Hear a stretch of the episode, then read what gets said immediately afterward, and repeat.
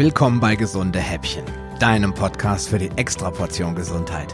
Hol dir tägliche Impulse für die beste Version von dir.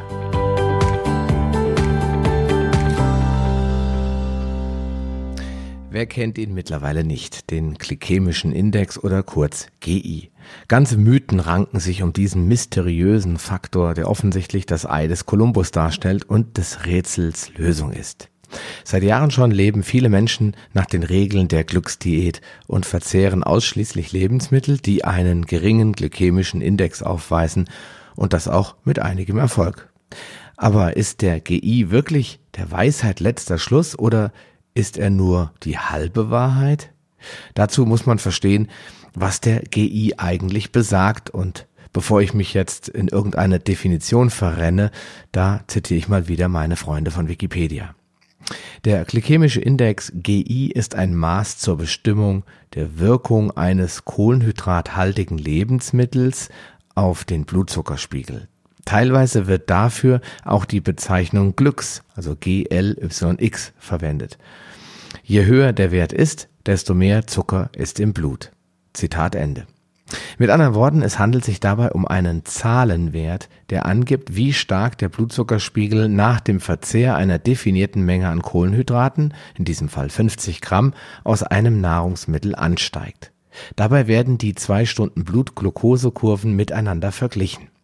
Die reine Glucose erhält dabei den Referenzwert von 100, da sie den Blutzucker am stärksten ansteigen lässt. Alle anderen Nahrungsmittel lassen den Blutzucker in einem geringeren Maße ansteigen und erhalten folglich einen niedrigeren GI-Wert. Übrigens findet man in manchen dieser glykämischen Indextabellen auch die Datteln, also die Trockenfrüchte. Die stehen meistens sogar noch mit 103 in dieser Liste drin. Also nicht wundern, die Glucose scheint noch nicht mal das Schlimmste zu sein. In der Theorie heißt das, je höher der GI eines Nahrungsmittels ist, desto höher ist folglich auch die Insulinausschüttung.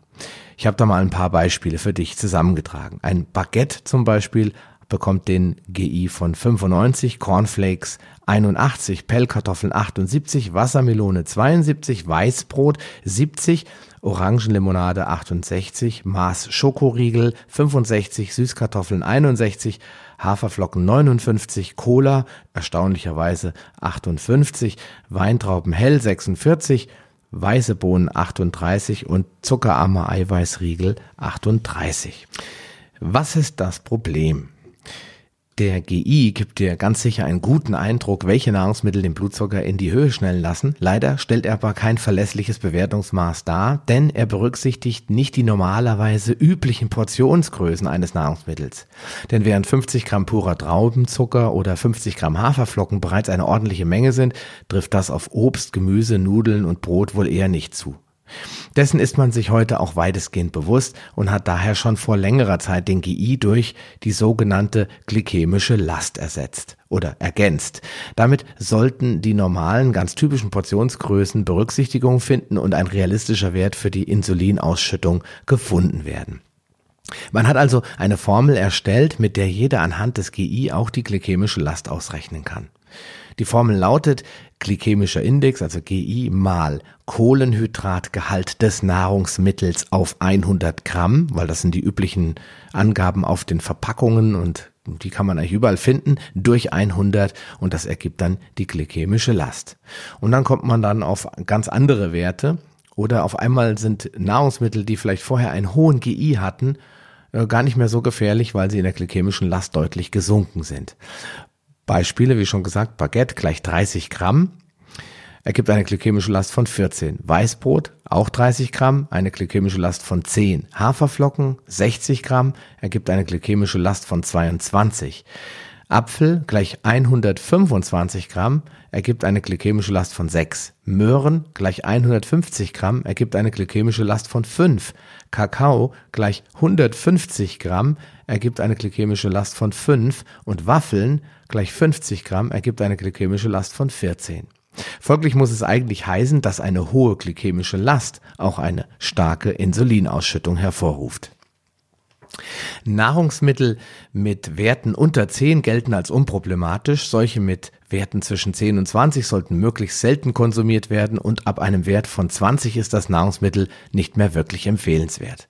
Dementsprechend befremdlich ist es auch, wenn die Deutsche Diabetesgesellschaft oder die Deutsche Gesellschaft für Ernährung uns aufgrund des recht niedrigen GIs Vollkornprodukte für eine ausgewogene Ernährung empfiehlt.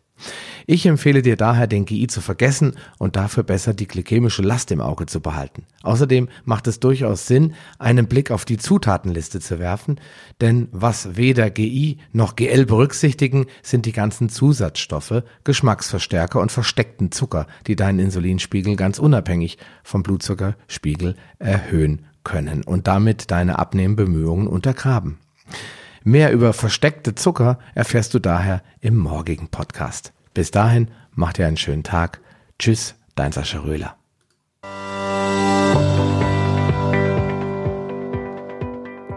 Lust auf mehr? Dann wirf am besten gleich einen Blick in die Show Notes unter palio-lounge.de slash gh. Dort findest du auch alle Episoden auf einen Blick. Oder gehe auf palio-lounge.de slash gh und ergänze die entsprechende Nummer. So findest du zum Beispiel unter palio-lounge.de slash gh20 die Shownotes der Episode 20. Wenn dich der heutige Impuls weitergebracht hat, dann gib mir bitte ein Feedback und schenke mir deine Rezession auf Facebook oder iTunes. Wie das funktioniert, erfährst du in meiner Schritt-für-Schritt-Anleitung unter palio-lounge.de slash podcast-bewerten. Diese Bewertung ist wichtig, damit auch andere Menschen von den gesunden Häppchen probieren können, um ihre Gesundheit auf ein neues Level zu bringen. Ich wünsche dir viel Erfolg auf dem Weg zur besten Version von dir. Bleib gesund und bis bald, dein Sascha Röhler.